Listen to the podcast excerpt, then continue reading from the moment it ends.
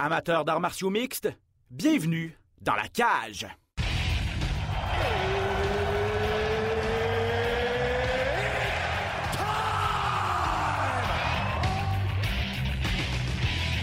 Introducing first.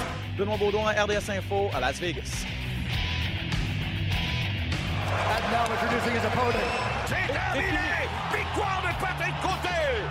Merci beaucoup tout le monde au Québec.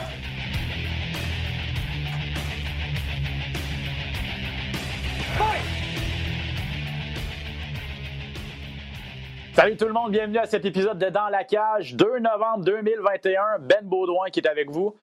Et pour ceux qui nous regardent en vidéo, eh bien, vous remarquez que l'ami Pat Côté n'est pas présent aujourd'hui pour le podcast, mais il est très bien remplacé. Euh, les fans d'arts martiaux mix du Québec, du Québec, oui, le connaissent peut-être. Mais pour certains d'entre vous, je pense que vous allez le découvrir. Max Carabine, comment ça va, mon ami? Salut Ben, ça va super bien. Je te remercie vraiment beaucoup de l'invitation. Ça me fait plaisir. Très content de t'avoir avec nous. Euh, de un, parce que Max, c'est quelqu'un de très divertissant. Vous pouvez suivre sa chaîne YouTube. Il participe à plusieurs podcasts également d'arts martiaux mix. Suis ça, un fan fini. Euh, et c'était la bonne personne pour remplacer Pat aujourd'hui. Pourquoi Pat n'est pas là? Ben, c'est parce qu'il est avec Johan Lennes, combattant québécois, euh, qui va affronter ce soir, euh, euh, comment s'appelle-t-il? Justin Burlinson à Dana White Contender Series. Et je pense pas qu'il y a une personne au Québec qui a plus suivi Dana White Contender Series cette année. Pas vrai, Max? Non, je suis un gros fan de cette série. C'est super excitant. C'est des gars et des filles qui se battent pour un contrat dans l'UFC. Ça donne tout le temps des combats super électrisants. Effectivement, je suis ça chaque semaine. Euh, je suis un fier partisan. Fait que ça va me faire plaisir de t'en parler puis à tous les auditeurs. C'est ça. On va, plus tard dans l'émission, on va parler bien sûr de, cette, de, de ce combat très important pour Johan Lennes. Max va, va nous expliquer ce que doit faire Johan pour mériter un contrat à l'UFC ce soir. J'ai des petites informations privilégiées. J'ai par- j'ai parlé à Pat euh, vendredi passé, très confiant euh, que Johan va l'emporter ce soir. Mais on fait, on met la table pour ça. Euh, plus tard dans l'émission, on va revenir sur l'UFC 267 de la semaine dernière aussi, Max, et parler de l'UFC 268 également. Euh, mais tout d'abord, on a un invité spécial aujourd'hui euh, au podcast. Euh, le grand euh, Manitou derrière le retour des arts martiaux mixtes au Québec. Et j'ai nommé M. Daniel Lafont, président de Samouraï MMA. Salut Daniel. Ça va très merci, bien. J'espère que toi aussi, ça va parce que euh, ben, c'est des grosses semaines que tu as vécues dernièrement, des grosses semaines qui s'en viennent aussi pour mettre euh, sur pied ce fameux gala Samouraï MMA numéro 1 qui doit avoir lieu le 19 novembre prochain. Daniel, avant de faire la genèse de tout ça, avant de parler de toi, de parler de ton implication dans les arts martiaux mixtes, comment, euh, pourquoi tu as décidé de partir Samouraï MMA, il faut parler de ce qui s'est passé au cours des derniers jours parce que ça brasse pas mal. tu as vécu plusieurs embûches là, au cours des dernières semaines euh, dans la mise en place de ton gala. Mais là, une autre tuile qui t'est tombée sur la tête, la régie des alcools, des courses et des jeux, euh, qui resserre vraiment ses restrictions et qui refuse de donner des, contre- des, des permis de combattants euh, à des combattants qui avaient une expérience amateur, mais qui, qui étaient censés faire leur début professionnel à Samouraï 1 euh, le 19 novembre. Explique-nous qu'est-ce qui s'est passé avec la régie. C'est simple. Euh, Jeudi passé, on a reçu un appel de la régie euh, qui nous disait finalement qu'il n'approuvait pas quatre des combats sur, la carte.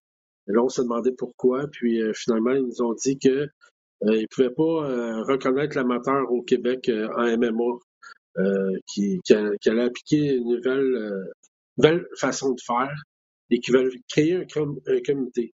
Sauf que le problème, c'est qu'en ce moment, ils sont un peu euh, à, court de personnel. Ils ne peuvent pas créer le comité tout de suite. Ils m'ont dit euh, à partir de, mi-juin, peut-être qu'il y aurait assez de staff pour créer un, comité.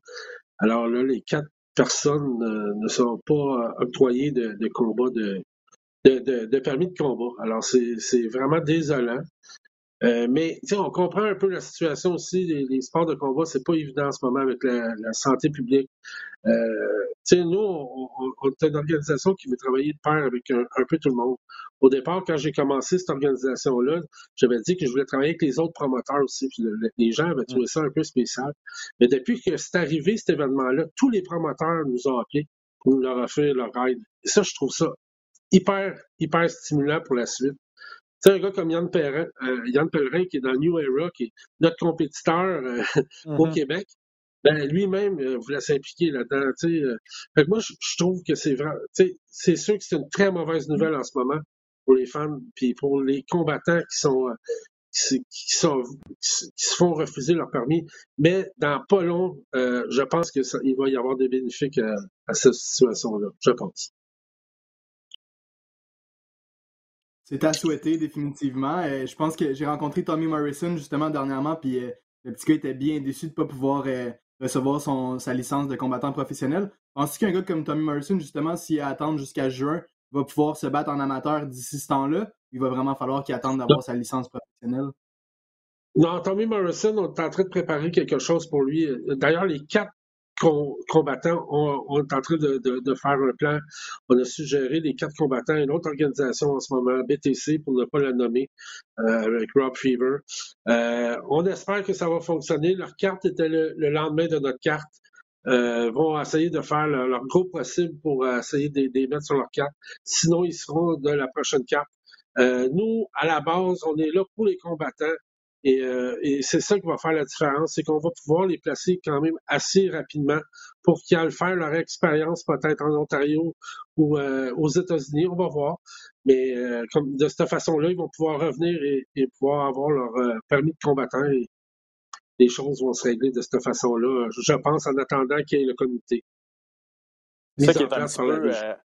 Euh, ouais, c'est ce qui est un peu spécial parce que tu as nommé Tommy Morrison. Il y a quatre combattants là, qui devaient se battre sur Samouraï qui sont euh, faire leur début pro, donc qui sont, euh, qui sont touchés Ouais. par cette nouvelle mesure. Puis ce qui est un peu particulier, c'est que ben, si tu es 1-0 ou même 0-1, en fait, tu vas avoir ton, problème, ton, ton permis sans problème. Mais si tu es 0-0, mais même si tu as une très longue expérience amateur comme Tommy Morrison, ou une expérience amateur, pas juste en arts martiaux mix, mais en sport de combat, je pense que tu as un lutteur, un ancien Ouais. lutteur euh, au, au niveau national là, qui. qui- tu sais, je veux dire, on parle d'un gars qui a une belle expérience. Euh, il y a toujours un danger. là. C'est un, sport, un sport qui est assez dangereux, tout ça, mais selon son background, on devrait pouvoir lui donner son permis, mais on ne fait pas d'exception. là. Si tu es 0-0, pas de permis. Tommy Morrison et Yannis Hazard, c'est deux champions. Euh, vraiment, là, des, des, des, des gros prospects, là, on pourrait dire, là, euh, des, des, des valeurs sûres en MMA. C'est ça qui est, qui est un peu triste, tu sais. euh, euh, et, euh, tu sais, un gars comme Aline Girard a fait peut-être 20, 25 combats amateurs euh, dans trois catégories de poids, je pense. Tu sais, c'est des gens qui ont énormément d'expérience, qui sont prêts, qui ont beaucoup plus de combats que certains professionnels en ce moment même, euh, qui, sont, euh, qui sont même avec Samouraï. Alors, c'est c'est une technicalité là, que la régie a, a pris. Euh, je pense que tu sais, il faut, faut comprendre qu'en ce moment, comme je disais auparavant, c'est pas un temps facile pour les sports de combat. Et je parle de tous les sports de combat. Euh, je parle de la boxe, entre autres. Euh, il va falloir qu'on s'ajuste, qu'on travaille ensemble, qu'on trouve des solutions aussi avec la régie pour que tous se sentent confortables dans les règles Mm. mises en place. Je pense que ça fait deux ans qu'il n'y a pas eu de MMA, deux ans, deux ans et demi. On est capable d'encore d'attendre deux, trois mois là, pour essayer de fixer quelque chose avec la régie pour que après ça, on part en grande puis on, on- on s'organise pour que ça marche vraiment, vraiment bien. Max, je vais y aller avec une question parce que euh, avant de passer à, à- à la carte en tant que telle, parce qu'il va quand même y en avoir Ouais. un gala le 19, mais euh, euh, Daniel, je veux peut-être pas que tu répondes à la place de la régie, mais est-ce que tu as senti euh, avec les discussions que tu as eues avec eux, est-ce que tu penses que ça a un lien avec euh, le triste décès de Jeannette Zacharias Zapata? On sait que la régie ne l'a pas eu facile dans les derniers mois. C'est un accident vraiment triste et grave qui est arrivé. Il y a eu une levée de bouclier un petit peu de, resserrer peut-être les, règlements autour des sports de combat et la, euh, façon dont on décerne les permis. Est-ce que ça a un lien avec cet événement-là, le fait qu'on resserre les règles pour tes combattants samouraïs? Ben, ben, c'est difficile à, à répondre à cette question-là parce que ça n'a pas été euh, ça n'a pas été mentionné durant la réunion. Euh, Je pense qu'il faut il faut quand même être assez honnête pour dire que la sécurité des, des, des combattants est primordiale. Moi, depuis le début, je dis toujours, tu sais, un, un, un, un combattant, faut qu'il y ait un, un, un fight camp, là, je sais pas comment on dit ça en français, mais un Camp d'entraînement, excusez-moi. Un camp d'entraînement adéquat de, de deux mois, puis euh, euh, c'est certain que tu sais, euh, des fois, quand tu fais venir des boxeurs de l'extérieur, est-ce qu'on peut savoir exactement si le camp d'entraînement était bien? Euh, il y a aussi y a une chose que, que personne ne parle, mais que je veux quand même mentionner, le fait que tous les fighters doivent être vaccinés maintenant. Ce que ça fait aussi, c'est que ça diminue le bassin. Mm. Euh, avant, euh, les, fighters, il y en avait beaucoup qui n'étaient pas vaccinés non plus. Alors, ceux qui n'ont pas voulu se faire vacciner, ça a diminué un petit peu le bassin. Je pense que en ce moment, la régie prend une bonne décision pour vraiment vérifier euh, le plus possible ce qu'eux peuvent contrôler. Et nous, en tant qu'organisation aussi, on doit faire ça. On doit euh, vérifier, pas juste des fiches sur topologie. je le dis souvent, il faut rencontrer le, le- combattant, faut, faut parler avec, faut voir ses entraînements, faut avoir des vidéos. C'est ça qui va faire en sorte qu'on va grandir. Là, je parle en MMA, mais je parle aussi en boxe. Je pense que c'est les fiches, ça peut être un peu trompeur des, des fois. Euh, on ne sait pas contre qui qui s'est battu. Est-ce qu'on connaît tous les adversaires? Je pense qu'il y a un travail à faire. La régie fait leur travail du mieux qu'il peut avec le staff qu'ils ont en ce moment. Je pense qu'on va être capable de travailler conjointement. Et c'est pas le temps de partir des chicanes, euh, c'est le temps de trouver des solutions. Et on va essayer de trouver des solutions. J'admire ta philosophie. Effectivement, Ouais. ça, doit venir, d'une bonne place. Puis euh, on va continuer comme ça. Puis c'est comme ça que Samouraï va pouvoir euh, s'élever dans les rangs des, des organisations d'arts martiaux mixtes de prestige. Moi, j'étais curieux. Ça vient de où le nom Samouraï? Vous avez décidé ça comment de l'appeler comme ça, la, la promotion? Ben, en réalité, ça, c'est. C'est- c'est- c'est- c'est- Au, au dé- au départ, on, on regardait pour un nom qui représenterait bien les, les combattants. Tu sais, c'est des guerriers, tout ça. Puis Samouraï, c'est c'est arrivé très, très, très rapidement. Puis on a voulu l'écrire comme en, en québécois aussi, en, en le marquant Samouraï au lieu de dire euh, un U, Samouraï. Euh, C'est Mhm. des guerriers, puis euh, c'est- c'est c'est venu comme ça. J'ai toujours aimé ce mot-là. J'aime aussi l'ambiance d'un samouraï. Euh, le respect aussi des, fighters entre eux autres. Souvent, on l'a dit au début, euh, tu sais, les, face à face, on trouve ça bien, mais on aime ça aussi le salut, euh, le, respect en. Euh, c'est ça qu'on voudrait instaurer aussi là, dans nos prochains galas, dans notre prochain gala qui commence le 19 novembre. Vends-nous-le, Daniel, ton gala du 19 novembre. C'est le grand retour des arts martiaux mixtes au Québec. Ça fait, là, je me rappelle, j'ai pas vérifié, mais ça fait plus que deux ans qu'il n'y a pas eu de gala d'arts martiaux mixtes Ouais. euh, chez nous. Ça va avoir lieu le 19 novembre, ce grand retour. Et malgré les embûches, tu as quand même de très beaux combats confirmés. En tête d'affiche, Michael Dufort et Alex Morgan. Exactement. Euh, Écoutez, les quatre combats qu'on a perdus, qu'on qu'on essaye de remplacer en ce moment même avec les quatre athlètes qui ont été pénalisés, euh, on, on pense qu'on va être capable de les remplacer. Mais les quatre finales, nos, nos quatre premiers combats de la soirée, nos quatre derniers combats de la soirée, là, eux, ils sont intacts. Euh, je pense que les gens vont voir un spectacle grandiose. On a quatre combattants, la finale et la demi-finale, qui euh, les quatre pourraient se battre dans l'UFC demain matin. Euh, je pense qu'un Michael Dufort qui attend sa chance depuis très longtemps va faire sa première finale. Ce gars-là a un talent incroyable. Il est sérieux à l'entraînement. Là, c'est pas euh, parce qu'il se bat pour Samouraï que je vous dis ça. Ça fait des années que ce gars-là le mérite. D'ailleurs, Max le connaît très très bien. C'est un gars qui est toujours au gym. Alex Morgan, ben, pour, pour terminer avec Max, Max se, bat contre un gars qui sort du, du UFC. Euh, ces deux derniers combats sortent de l'UFC. Ouais, Karl Propolek, qui est, qui est vraiment un gars qui a une machine de cardio euh, spectaculaire, euh, qui a eu des combats qui sont qui n'ont pas été faciles au UFC, des, des bonnes guerres aussi. Euh, je pense que ça va être un très grand test pour Michael Dufort. Et ça, ça, ça promet pour être un combat incroyable. Euh, la demi-finale, c'est champion contre champion. Euh, euh, Alex Morgan. Alex Morgan, excusez-moi. Alex Morgan contre Magadamo.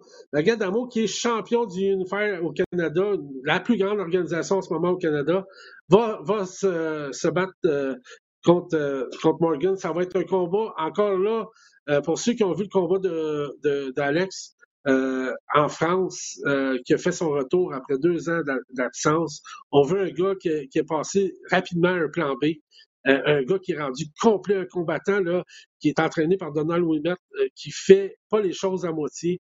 Euh, ça, va être, ça va être vraiment, vraiment un très bon combat. Ça, j'ai vraiment hâte à ce combat-là. Et il y a un autre combat aussi sur la carte, le retour de Fred Duprat, qui est le partenaire d'entraînement de Michael Dufort. Manquez pas ce gars-là. Allez pas vous acheter des liqueurs ou, de la bière pendant son combat. C'est un gars ultra spectaculaire euh, qui a un avenir incroyable en MMA. Et ça, ça aussi, ça va être un, très, très, très, très bon combat. Et je tiens à préciser aussi que son, son opposant, qui est un peu euh, euh, quelqu'un qui a accepté un combat là, avec euh, pas très, c'est pas beaucoup de temps pour se préparer, Patrick Connor. Patrick Connor, c'est un vrai, c'est un guerrier, ce gars-là. il est 3-3, euh, s'est battu avec plusieurs euh, très bons combattants au Canada et je m'attends à un très bon, un très, très, très bon combat aussi. On a le retour de Maxime euh, qui, est, qui, est, quand même euh, un, combattant qui est ultra complet, qui s'entraîne au Tristar, euh, qui est 4-1, un gars que, que les gens vont vraiment, vraiment beaucoup aimer. Alors, euh, jusqu'ici, c'est les quatre combats qu'on peut vous confirmer. Il y a un cinquième combat aussi qui est signé. On attend euh, des développements avec la régie pour ce combat-là. Ça, vous n'allez pas être déçus. C'est quelqu'un qui est très, très, très populaire au Québec. On ne peut pas l'annoncer tout de suite, mais aussitôt que la régie va nous donner le, droit de l'annoncer, je pense que les, gens vont être très, très, très, très contents. Et les trois autres combats, ben, on travaille fort en ce moment même pour euh, remplacer euh, les, les, gens qui ont été refusés finalement. Ouais. Vas-y, Ben. Euh, avant de te laisser partir, Daniel, je veux que tu me parles de ta passion pour les arts martiaux mix parce qu'on s'est souvent parlé au téléphone quand tu mettais sur pied ce projet-là. Tu as, décidé de partir ça en pleine pandémie. Euh, de un, je te trouve ultra courageux. Euh, tu le vis, c'est pas facile. Mais explique-nous, t'es qui? T'es qui Daniel Lafont, puis pourquoi il voulait mettre sur pied Samouraï MMA? Tu n'avais aucun lien avec les arts martiaux mix il n'y a pas si longtemps. Non. Non, non, pas du tout. Moi, le seul lien que j'avais avec les arts martiaux mix, c'est que j'étais traiteur pour toutes les organisations, pas mal. J'ai été traiteur pour Jim, euh, pour TKO, Instinct, euh, Rixa. Alors, j'étais, j'étais un peu dans le domaine, mais de l'extérieur. Moi, mais, ma passion pour les arts martiaux mixtes, en réalité, ça, remonte au UFC 1.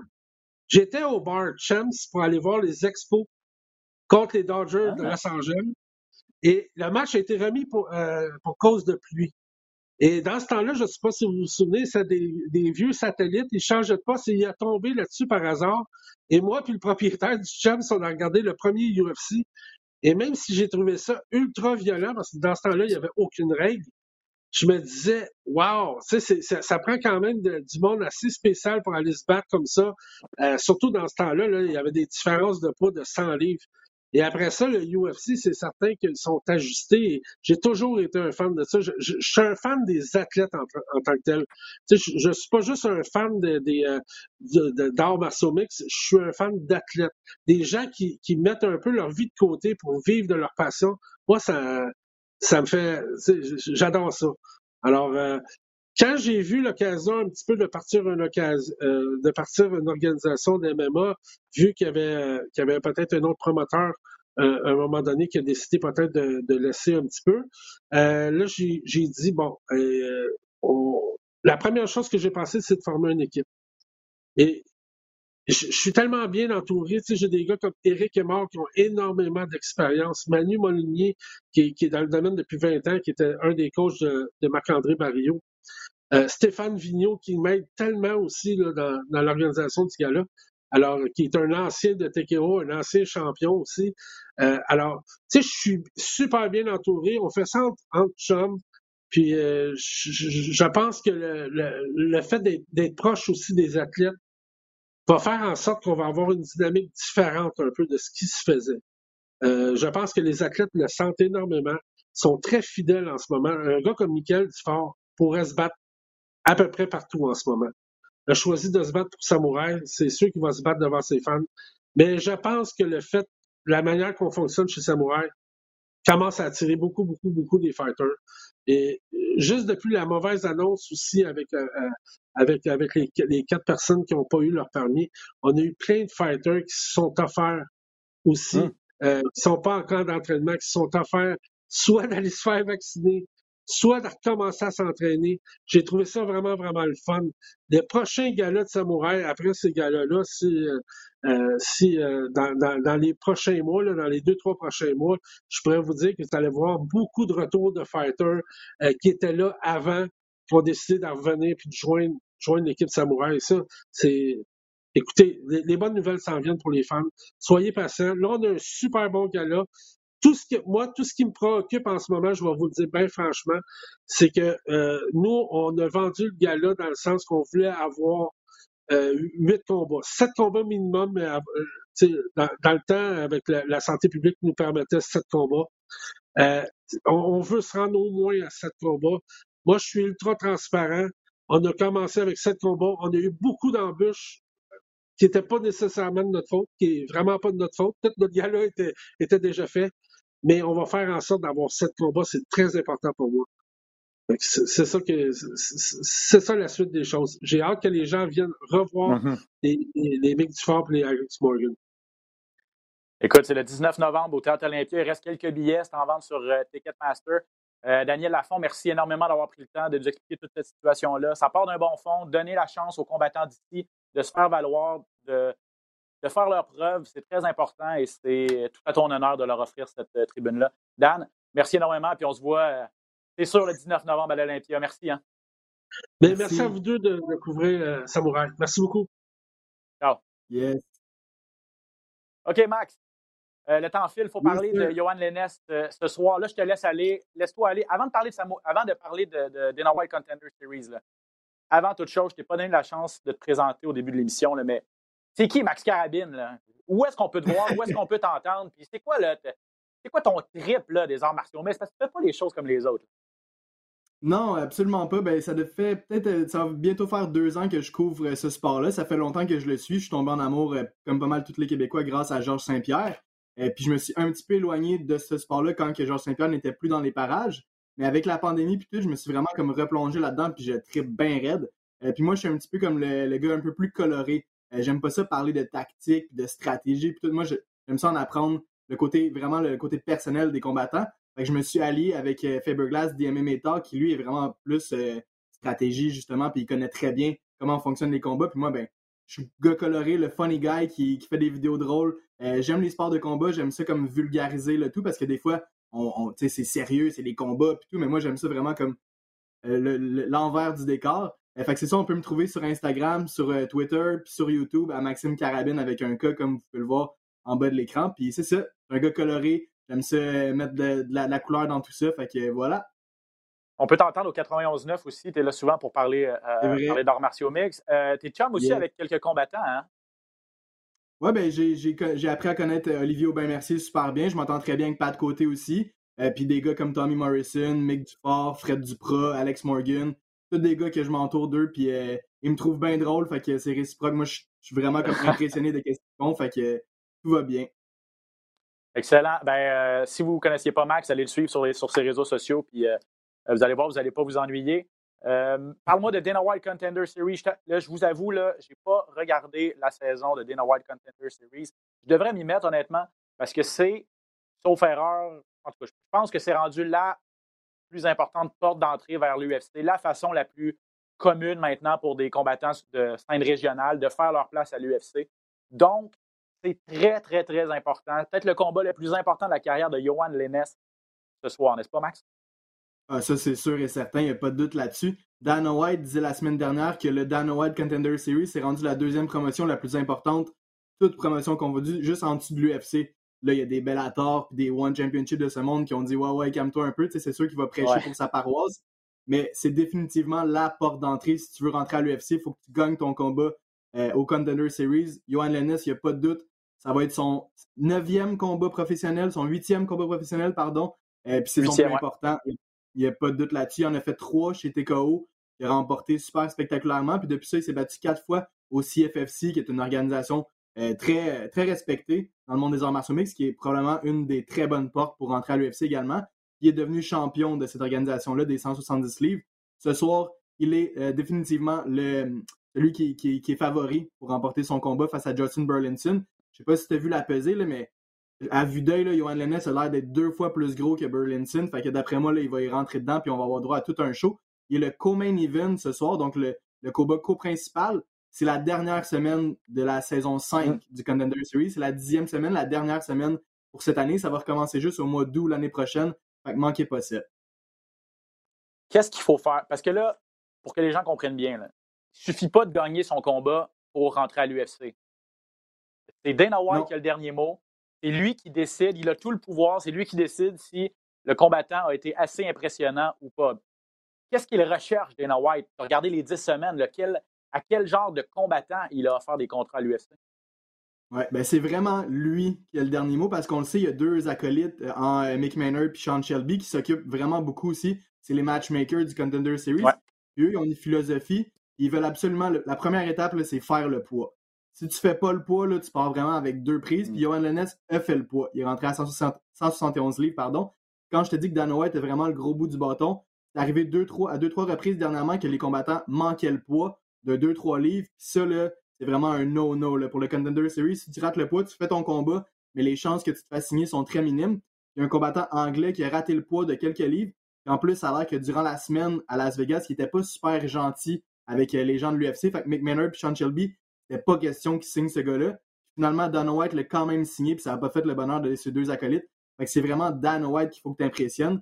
Et comme tu le dis, il faut pas que tu aies cherché une décision. Il faut vraiment que tu sois spectaculaire. Même si c'est une décision, c'est pas plus grave que ça, mais il faut vraiment que tu aies tout mm-hmm. donné durant le combat. Parce qu'on l'a vu à quelques reprises, des combattants qui ont gagné les deux premiers rounds, ils se disent lors du troisième round, OK, je vais prendre ça un peu plus relax, on va lutter, on va, on va tenir le gars contre la cage. Ça, Dan White, il aime pas ça du tout c'est pas le genre à Johan Lennes. Johan Lennes est très spectaculaire. Il y a des KO incroyables à sa fiche. D'après moi, il sait ce qu'il faut qu'il fasse. C'est vraiment terminer son adversaire ce soir. Fait que je pense qu'on va le voir réussir.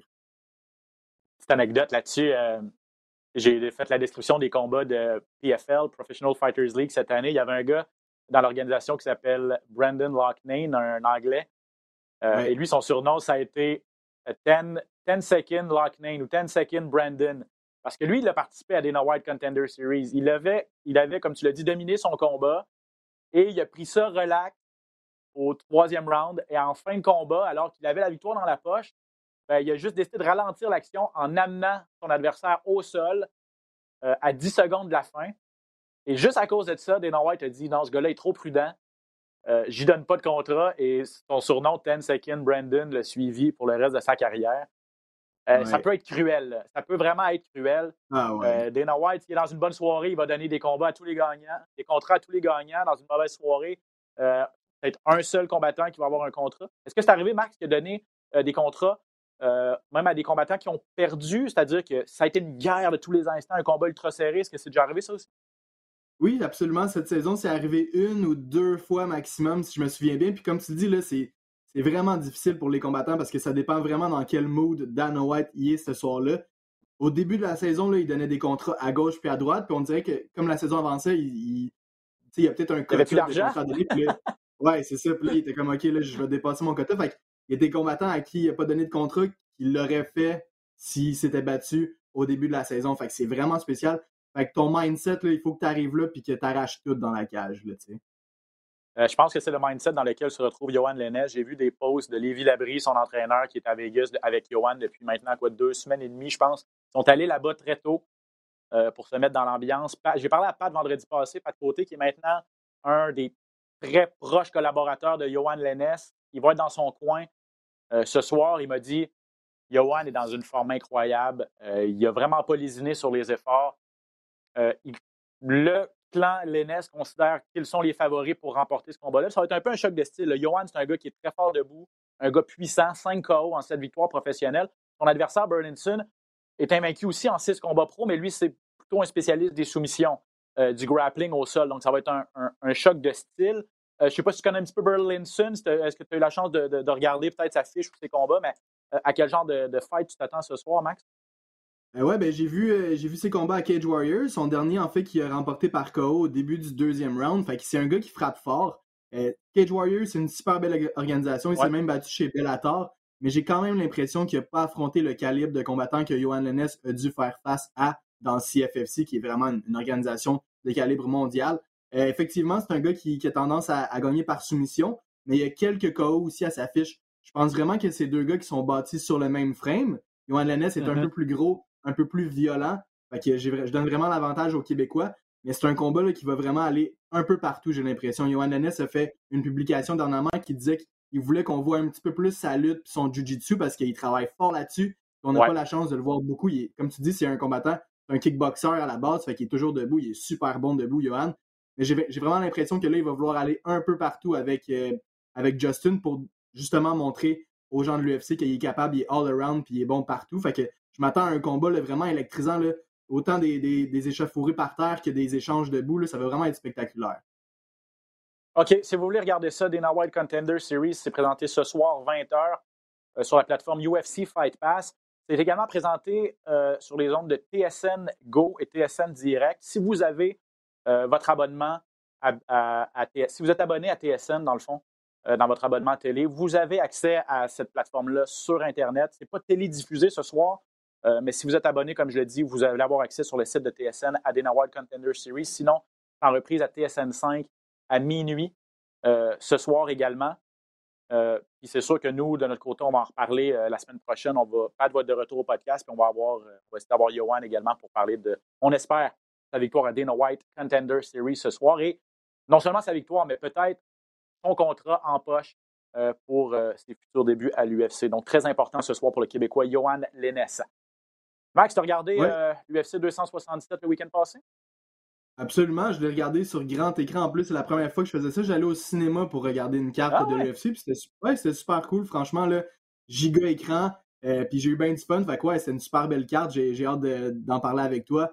Teixeira qui, qui mérite la ceinture des 205 livres pour son anniversaire, pour ses 42 ans.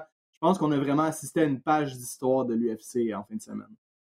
Ben, Parlons-en. C'est le, c'était le combat qui a retenu. La... En fait, il y a eu plusieurs très, très bons combats, plusieurs performances incroyables. On va faire le tour des principales, mais c'est Glover Teixeira, un vieux routier. Moi, je pensais qu'il était fini, honnêtement. Euh, Après son KO contre Anthony Jo- Rumble Johnson, je ne sais pas si tu te rappelles, il y a une couple Ouais. d'années. euh, je pense que c'est une dent qui avait, qui avait volé dans l'octogone. J'étais là, OK, ce gars-là, faut qu'il prenne sa retraite. Là. Je veux dire, il, il approche 40 ans, il a livré des guerres incroyables. Rien enlevé à, son, à, à sa carrière, là, mais je me disais, ce gars-là a plus ce qu'il faut pour devenir champion. Mais Colin, il m'a fait mentir parce que, comme tu dis, page d'histoire, deuxième plus vieux champion dans l'histoire de l'UFC, euh, Ouais. avec euh, cet étranglement arrière de Jan Błachowicz à l'UFC 277. Impressionnant. Ah, mais hein, il y a tout un parcours en plus. Quelle belle histoire. Là, on l'a vu dans la cage après avoir remporté son combat. Il y a eu une conversation avec Dana White. Les deux, ça fait plus de 15 ans qu'ils se connaissent parce que Glover Teixeira, là, il était à son prime là, en genre 2005-2006. Il y a eu des problèmes de visa, ce qui a fait en sorte qu'il n'a pas pu se battre à l'UFC. Fait qu'il a fallu qu'il retourne au Brésil où il s'est battu contre, contre des no-names, mais il était vraiment dominant, mais il n'avait pas le visa pour se battre à l'UFC. Puis il est arrivé à l'UFC, je pense, en 2000, début des années 2010, 2011-2012. Fait qu'il est arrivé, puis Ouais, il était déjà 2012. à- c'est déjà relativement vieux, comme tu l'as dit. Fait qu'il y a beaucoup de gens qui, qui croyaient jamais qu'elle allait devenir champion. Il a roulé sa bosse.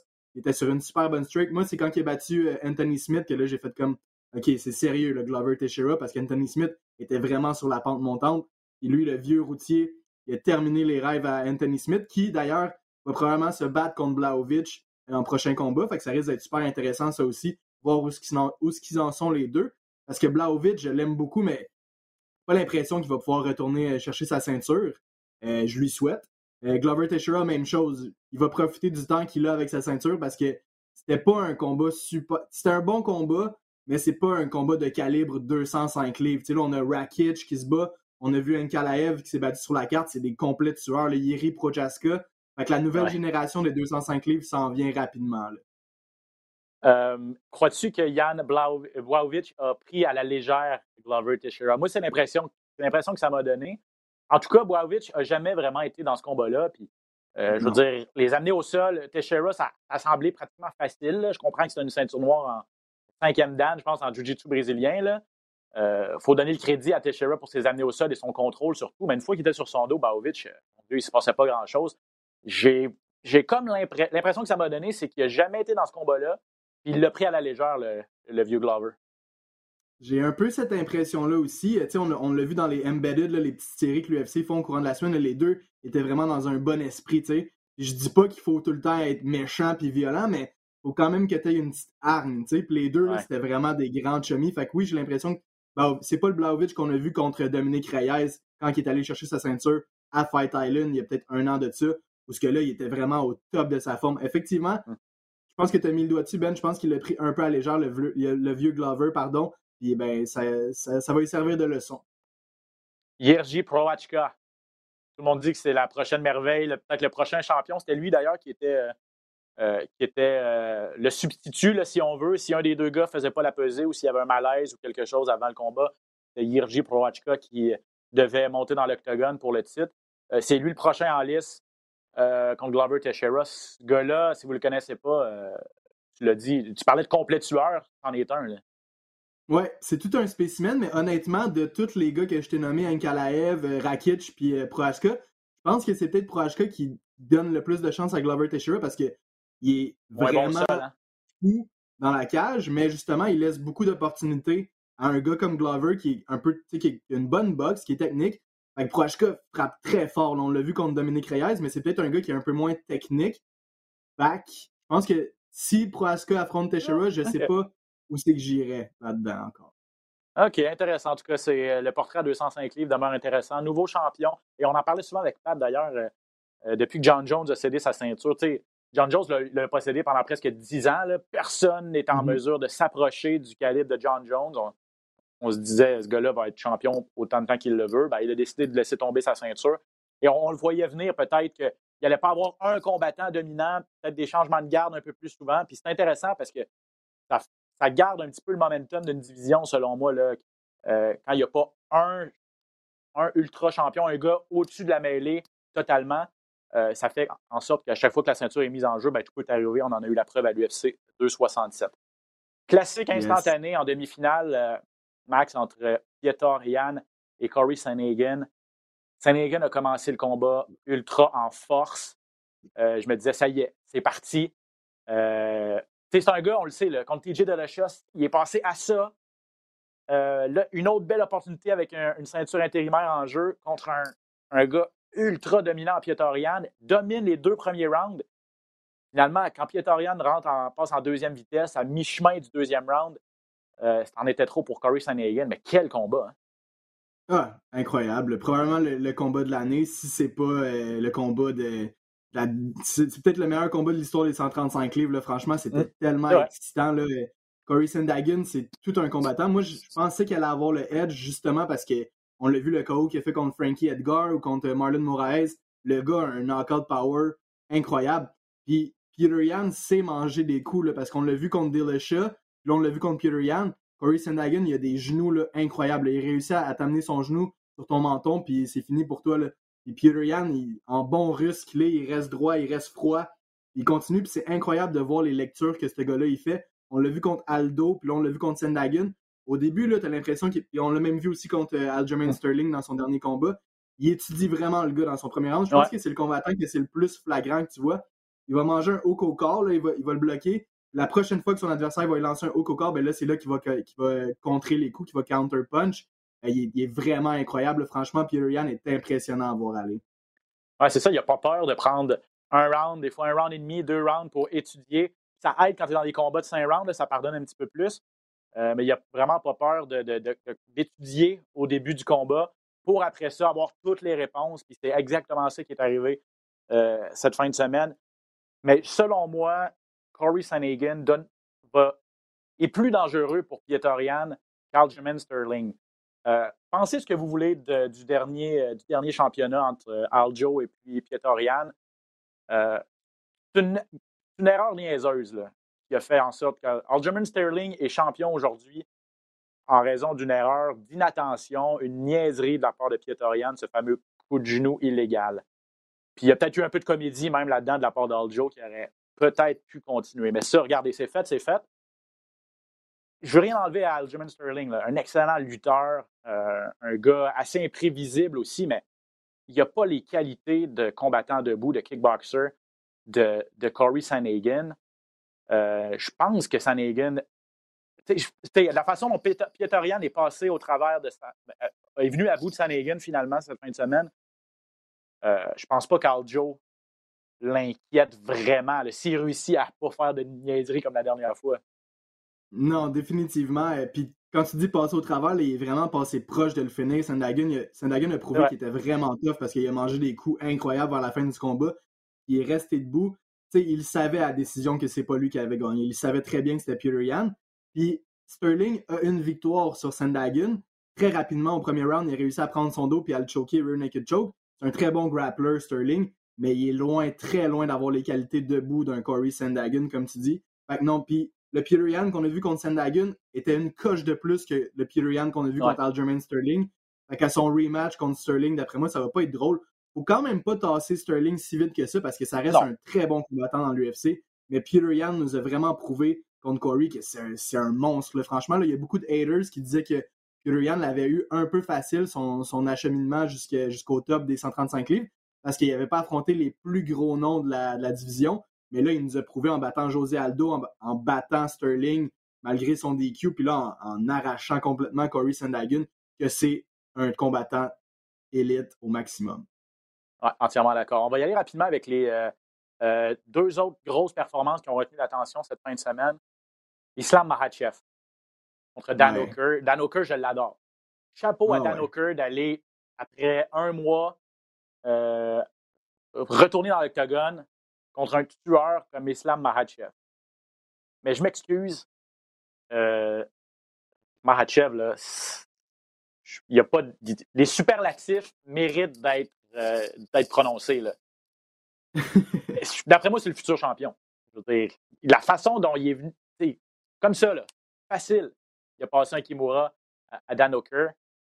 Euh, je vois pas, il n'y a pas de trou dans son jeu. Je vois pas, je vois pas qui peut lui donner du fil à retordre, même s'il y a d'excellents combattants à 155 livres. Il a vraiment été impressionnant. Ah ouais, je pense que le combat qu'on aimerait tous voir à 155 livres, c'est Makachev contre Abib Nurmagomedov parce que. Ouais, mais là, ça va pas arriver. non, non, il n'y a pas de chance, mais ça serait le combat de rêve vraiment pour savoir lequel est le meilleur. Euh, c'est sûr que son stand-up à Makachev, c'est pas le plus euh, poli des 155 livres, mais tu le mets contre Dan qui est un des meilleurs strikers de cette division-là, puis il en a fait qu'une bouchée. Là. Il a évité un coup, il l'a amené à terre, il a, a quasiment cassé l'épaule. Fait que non, Makachev est vraiment à prendre au sérieux. Mais je pense que moi, j'attendrai encore avant de donner un, titre de championnat parce que ce serait intéressant de le voir contre Charles Oliveira si Oliveira battait Poirier. Je pense que Makachev aurait le dessus sur un Dustin Poirier. Euh, mais là, il parlait de mettre Makachev contre Benil Dariush, qui est classé oh, wow. Ah, troisième, je pense. Darius est un super bon grappler. Fait que ça c'est vraiment l'ultime test. Si Makachev passe au travers de Darius, là, tu lui donnes un combat de championnat. Entièrement d'accord avec toi. C'est vrai que c'est peut-être un petit peu tôt. Puis, je dis, je vois pas qui peut l'arrêter. Effectivement, euh, Dustin Poirier, Charles Oliveira, Benil Darius, Michael Chandler et Justin Gagey qui vont se battre cette fin de semaine. je pense qu'il y, a des combats dans les prochaines semaines à 155 livres qui vont avoir un impact sur la carrière et sur la suite des choses pour, pour Mahachev. Il y a vraiment congestion là, au sommet à 155 livres. Euh, puis tu parlais de Habib Nomagomedov, ben, c'est son dauphin. Là. Habib est, dans le, dans, le coin de, de Mahachev. Les deux sont des amis euh, de longue date, ben, entraîneur et élève.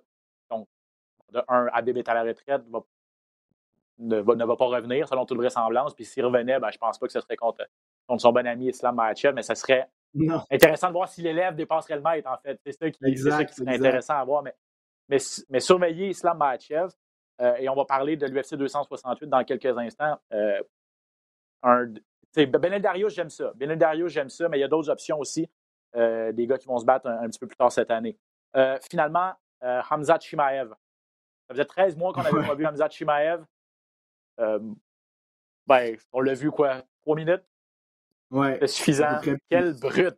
Quel brut disant Chimaev. Après 13 mois, le gars a failli euh, terrassé par la COVID-19, a failli a, pris sa retraite finalement sur un peu de tête, s'est fait convaincre de revenir. Euh, futur champion à 170 livres, Hamzat Chimaev? Euh, Je n'irai pas jusque-là. Je pense que Ousmane est vraiment supérieur à lui. Euh, mais ouais, écoute, il affrontait Li Jingliang, puis c'est la première fois que Li Jingliang se faisait terminer au premier round. son combat le plus court qui s'est terminé, c'était la fin du troisième round. c'est vraiment un tough, Li Jingliang.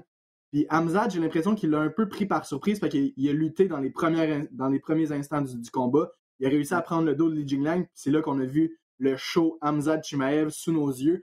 Il s'est mis à parler à Dana White comme un malade. Il arrêtait pas de dire Donne-moi n'importe qui, donne-moi Brock Lesnar si tu veux, je vais le battre. il, met Li Jinglang à terre. Li Jinglang a été super tough, il n'a pas voulu taper. Euh, Hamzat l'a étouffé avec un rear naked choke. Victoire encore une fois facile d'Hamzat. Il disait tout au long de la semaine qu'il s'attendait à une guerre face à Li Jingliang, ce qui n'a pas été le cas. Le petit gars est vraiment très bon. Euh, de là à le, mettre déjà champion, je suis pas prêt à dire ça parce qu'il avait... Mais c'est vrai que les 170 livres, c'est pas la catégorie qui est la plus contingentée. T'as Ousmane puis Covington. Puis après ça, tu sais, Masvidal, je suis pas mal sûr que Chimaev, il passe au travail de Masvidal. Et Wonderboy Thompson, ça pourrait être intéressant aussi. Il y a, un potentiel, mais je ne le verrais pas battre Kamaru Ousmane pour l'instant. Ouais, donc Kamaru, c'est sûr qu'on parle du combattant numéro un livre pour livre présentement. D'ailleurs, ben, ben, tu sais, euh, les, les, euh, les oddsmakers, les, les, preneurs au livre de Las Vegas s'amusent toujours à faire des, des pronostics. Là, puis il y, a, des, il y a des, euh, des cotes qui sont sortis présentement en, vue d'un potentiel duel entre Ousmane et Hamzat Chimaev. Ousmane est encore le favori, avec raison, je suis d'accord. Mais j'ai, moi, Hamzat a, a callé Nate Diaz. Dana White, Félix les babines, dit Je suis prêt n'importe quand. On va appeler Nate cette semaine, on va essayer de mettre ça sur pied. Ça te parle, toi, Max? Non, pas du tout. Non? Euh, ben, ça va être drôle. C'est sûr que ça serait vraiment drôle comme combat. Pas le combat en tant que tel, mais comme tout le build-up entre Nate Diaz et Hamza Chimaev, c'est sûr que ça m'intéresse. Mais le combat en tant que tel, pas du tout, parce que Chimaev est à des années-lumière, je pense, du calibre de Nate Diaz. De ce que j'ai vu à son dernier combat contre, euh, contre Leon Edwards, là, ça, ne m'intéresse pas trop trop. Moi, Nate Diaz, là, je le verrais affronter Conor McGregor, puis peut-être euh, c'est des vieux de la vie comme Cowboy Cerrone, mais pas un Hamza Chimaev affamé qui est prêt à tout, à tout manger. Ouais, je comprends. C'est ça. L'affaire en plus, c'est que Hamza Chimaev va clairement faire son entrée dans le top 10. Il a battu celui qui est classé numéro 11. Nate Diaz n'est pas classé présentement, mais ce sera un money fight, en fait, parce qu'on sait que Nate Diaz est un combattant ultra populaire. Euh, ce qui m'intéresserait, en fait, dans ce combat-là, c'est de. On sait que Nate Diaz, Nate Diaz c'est un dur de dur. Là. Lui, il ne va pas abandonner. Euh, il il faut vraiment que tu, tu, tu euh, je vais dire, faut pas que tu l'assassines, mais presque pour qu'il abandonne. Euh, c'est un gars très durable. Euh, donc, peut-être que c'est le gars qui permettrait à Hamza Chimaev de passer le premier round finalement, qui n'a pas été testé vraiment plus longtemps que, que, 5 mm-hmm. minutes.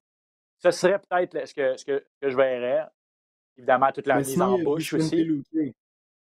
Vicente Luque contre Hamza Chimaev, ça, ça me parle plus. Ah, ça pourrait être intéressant. Il devait affronter Leon Edwards il y a, quelques mois, au courant de l'année passée, puis euh, le combat a été euh, annulé en raison de la COVID aussi. Leon Edwards qui est classé troisième ou deuxième, donc euh, à suivre. Mais c'est sûr que là, on passe, on passe aux choses sérieuses pour, Un bel pour On, avait, on se demandait est-ce qu'il va être de retour comme il était auparavant?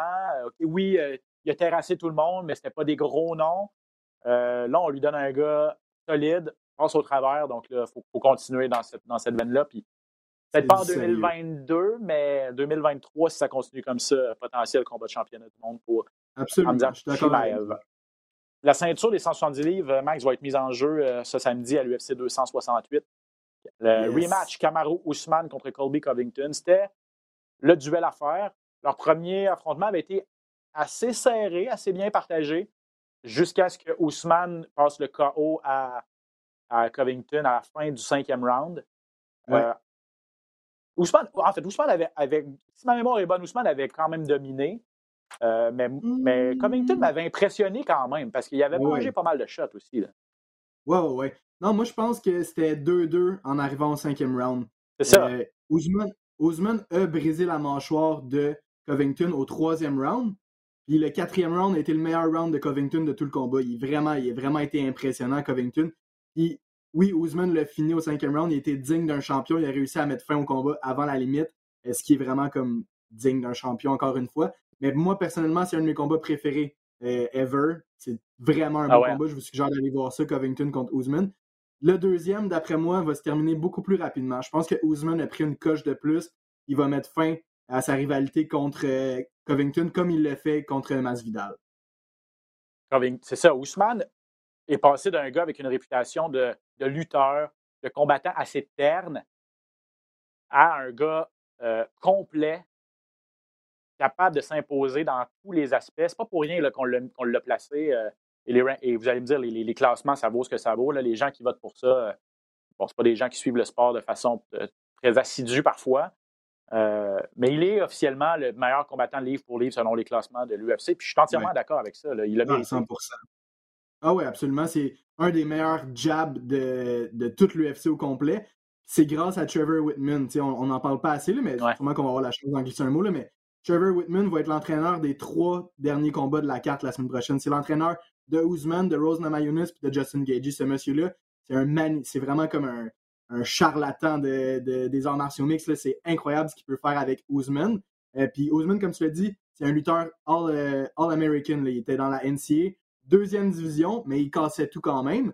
Euh, puis au début de sa carrière, c'est ça qu'il faisait. Il luttait les gens, un peu comme Covington. Les deux ont vraiment comme pris un step en striking. Mais Ousmane est vraiment supérieur à Covington aujourd'hui, je le crois, euh, de tout mon cœur. Je pense vraiment qu'il va, il va mettre fin rapidement au combat samedi. Il avait, euh, il a été plus actif aussi, Covington. Euh, oui, beaucoup Ousmane, dans les dernières années, là, ça va être ben, depuis que les deux se sont affrontés, un seul combat pour Covington, trois pour, pour Ousmane. Covington, c'était Tyron Woodley qui était au, au, au bout du rouleau. Ouais. Oui, exactement. Donc, euh, ouais. Euh, puis tu parlais de, tu parlais de Ousmane euh, en lutte, le fameux Marty from Nebraska. Là. ouais. Ben ouais, il est vraiment divertissant. Là. On peut vraiment le détester, mais comme il, sait comment vendre un combat, ce gars-là. C'est ça. Oui, effectivement. Puis je ne sais pas s'il va se présenter avec une casquette Make America Great Again ou quelque chose comme ça. Mais c'est ça, Marty from Nebraska, pour la petite histoire, je pense que c'est Ben Askren qui avait sorti ça parce que les deux luttaient dans la même époque en, euh, aux États-Unis, en fait, dans la, dans la NCAA. Euh, Askren était à l'université. Euh, Missouri, je pense. Missouri, je pense, ouais, as raison. Et puis, il a fait un camp d'entraînement avec l'université, une université au Nebraska où se trouvait Kamaru Ousmane et puis il le connaissait pas sous le nom de Kamaru Usman, il l'appelait Marty from Nebraska. Puis là, ça, c'est cool, il est bon, le petit gars de Division 2, tout ça. Puis quand les deux étaient à l'UFC, puis que euh, quand ça a commencé à se parler, ah, ça pourrait être intéressant. Usman n'était pas champion encore à l'époque, si je ne me trompe pas, c'était Woodley. Et puis euh, ah, ça pourrait être intéressant. Mais là, ah, je, vais, je vais le planter, là, c'est Marty from Nebraska. Marty from Nebraska s'est rendu un des meilleurs combattants de l'histoire des 170 livres. Va-t-il un jour dépasser Georges Saint-Pierre dans nos cœurs à nous? Ça semble impossible, mais quand on regarde les chiffres, euh, il s'approche dangereusement de plusieurs records de Georges s'il ne les a pas déjà battus. Puis les défenses de titre, ben, c'est celui qui va être le plus dur à aller chercher. Mais il semble, inarrêtable, Kamaru Ousmane à 170 livres. OK, il nous reste quelques minutes. Euh, ouais, vas-y, Max. Euh, ben, J'allais juste dire que dernièrement, on a vu les vidéos de. Tu sais, comme là, c'est les, petites vidéos promotionnelles pour le gala de l'UFC 268. Puis Kamaru Usman, Marty Fake Newsman, Marty from Nebraska c'est autoproclamé le gars le plus dangereux de l'histoire des 170 livres. Fait qu'il dit qu'il est plus dangereux que Georges Saint-Pierre. Euh, fait qu'il euh, va falloir qu'il nous prouve ça samedi. Tu sais, Georges Saint-Pierre a été un, fighter vraiment dominant, un combattant all-around exceptionnel, mais c'est pas le gars que tu rentrais dans la cage et tu avais peur de te faire knocker par Georges Saint-Pierre. Mais Cameron Usman est en train de prendre ce step-là. Fait qu'il est vraiment impressionnant. Oui, exactement. Euh, Rose Namajunas contre Zhang Weili, championnat des poids pailles une reprise euh, de leur dernier duel. C'était à l'UFC 261. Euh, je ne dirais pas que c'est une surprise. Le, résultat n'a pas été une surprise la dernière fois, la victoire de Rose Namajunas, mais peut-être la façon. Ça a été ultra ah rapide, ultra expéditif. Et euh, avec ce coup de pied à la tête de Rose Namajunas qui a terrassé Zhang Weili, la Chinoise va vouloir, va arriver là avec le couteau entre les dents, mais tu l'as dit, Rose Namajunas, toujours, toujours sous-estimée, mais techniquement une des meilleures combattantes livre pour livre, très bien coachée par Trevor Whitman aussi. Ah, c'est incroyable cette fille-là. Elle, elle a absolument pas de l'air d'une tueuse, puis quand elle rentre dans la cage, elle, est vraiment confiante. on l'a vu à son combat justement contre Wiley Jang. Elle se croit la meilleure, elle est la meilleure, c'est la championne. Ça a été surprenant de la façon que ça s'est déroulé effectivement super rapidement. on se souvient de la réaction euh, du desk de, l'UFC, de Joe Rogan, de Cormier et de John Haney qui capotait bien raide. C'était pas mal la réaction de tout le monde qui regardait ce combat-là. Même à Jacksonville, la foule s'est levée. Écoute, c'était un moment incroyable. Rose qui pleure, Joe Rogan qui pleure. C'était vraiment là, digne d'un film, là, ce moment-là. Je pense vraiment qu'on va avoir droit à un combat beaucoup plus long, beaucoup plus dur pour Rose Namajunas. Je pense quand même qu'elle va aller chercher la victoire, mais ça va être vraiment une guerre qu'on va avoir droit pour le deuxième combat parce que Wiley Zhang est prête comme pas possible. Le premier combat, j'ai l'impression qu'elle a peut-être pris Rose un petit peu à la légère, puis là, au bout ça, là, elle va y rentrer dedans. Ah, ça peut être capable. En dedans, la chinoise, on l'a vu euh, contre Jessica Andrade. Elle l'a juste terrassé. Elle est capable d'être dans des guerres également et d'en sortir vainqueur. On a vu ça contre Joanna Jędrzejczyk. Donc, très hâte, très hâte de voir cette demi-finale-là. Et finalement, violence, alerte, violence entre Ouais. Justin Gagey et Michael Chandler. Numéro 2 contre numéro 4 à 155 livres. Un combat ultra important pour les deux. Ah, ça va être euh, incroyable. Ouais, c'est c'est vraiment très important, effectivement, pour Chandler, qui en est à son troisième combat dans l'UFC, une victoire, une défaite. Il a déjà eu un, championnat au titre. Fait s'il perd contre Gagey, là, je pense qu'on va vraiment voir Chandler s'effacer vraiment de plus en plus d'un titre de l'UFC. Puis Gagey, même chose. S'il perd, je pense que ça va être vraiment dur pour son moral. Euh, puis euh, la suite va vraiment être dure, effectivement, pour lui. Fait que cette victoire-là, lui qui va chercher la victoire, va probablement mériter un titre de championnat. Puis celui qui va perdre va s'effacer tranquillement des, des, des champions des 155 livres. Un combat tellement excitant, deux cogneurs, deux combattants qui sont excitants encore une fois à regarder. Justin Gagey, il se fout bien raide de sa, de sa propre santé. Il rentre dans le truc, il veut créer un... Son surnom, c'est Highlight. C'est, comment on dit ça, Highlight en français? C'est fait. Ah, les faits saillants ou. ouais. Ouais, exact. Ce gars-là veut se ramasser dans les top 10 de- des combats les plus spectaculaires, puis il le fait. Moi, personnellement, c'est un des gars que j'aime le plus regarder combattre. Puis même chose pour Chandler, qui a un- une discipline beaucoup plus, euh, beaucoup plus comme claire que Justin Gagey. Justin Gagey, c'est vraiment comme un bohème des arts martiaux mixtes, on dirait. Chandler, c'est une machine. Fait que c'est comme, c'est un clash de style. C'est deux, lutteurs excellents qu'on risque vraiment pas de voir de lutte. Je pense que ça va ressembler à, à Covington et Usman 1. Deux gars qui savent lutter, mais qui vont pas lutter pour deux secondes puis qui vont s'échanger des coups à la boxe. Ça va être incroyable. Manquez pas ce combat-là. Euh, Justin Gagey, on le connaissait comme le gars, comme tu dis, qui, qui avait aucun. qui se foutait de sa propre santé, qui pensait, qui se foutait de, mange- de- de manger des coups pour en donner. Euh, dans, son combat, notamment contre euh, Tony Ferguson, euh, euh, en mai 2020, euh, m'avait impressionné par sa discipline. euh, arriver dans des combats de 5 rounds, arriver dans des combats importants contre des gars ultra dangereux, a bien écouté les consignes, encore une fois, de Whitman, qui lui dit là, il faut prendre son temps, il ne faut, pas se mettre en danger là, contre des gars comme ça, ça peut, ça pardonne pas. Soit plus euh, posé, soit plus calme, entre guillemets, et ça, lui avait très bien servi. Est-ce qu'on va voir ce, Justin Gagey-là en fin de semaine? J'ai hâte de voir. Euh, mais je, je partais du portrait à 155 livres. Charles Oliveira et Dustin Poirier vont se battre à l'UFC 269. Euh, ça, c'est le gala de fin d'année euh, au mois de décembre. Euh, après ça, tu as Benil Dariush, est-ce qu'il va affronter Islam Makhachev? Ça me parle. Il est classé numéro 3. Tu as le numéro 2 contre le numéro 4 qui se battent en fin de semaine. Donc, le portrait change. C'est la division la plus euh, où il y a le plus de profondeur à l'UFC. Donc, euh, manquez pas ces, duels-là parce que c'est très, très, très important pour la ceinture et pour le, pour le titre potentiel au cours des, des prochaines semaines et des prochains mois. Max Carabine. Merci énormément d'avoir passé une heure en ma compagnie aujourd'hui en remplacement de Pat Côté. C'est moi qui te remercie, Ben. Ça fut un plaisir. J'espère que les gens ont apprécié à la maison. Hey, rappelle-nous où est-ce qu'on peut euh, t'écouter, te regarder, euh, tes médias sociaux, Ouais. s'il te plaît. Instagram, YouTube, Twitter, à Maxime Carabine. Voilà, c'est tout. Je vous rappelle qu'il est euh, souvent sur les ondes du 91.9. S'il y a une grosse nouvelle à, à commenter dans le, dans le monde des arts martiaux mix, ben, c'est là que vous pouvez euh, écouter Max Carabine. On se reparle bientôt, mon ami. Merci énormément. Puis on remet ça bientôt. Hein. Ça me fait Merci plaisir. tout le monde d'avoir été là. Yes, sir. Merci tout le monde d'avoir été là. Puis on se retrouve euh, bientôt pour un autre épisode de Dans la cage. Ciao. Salut.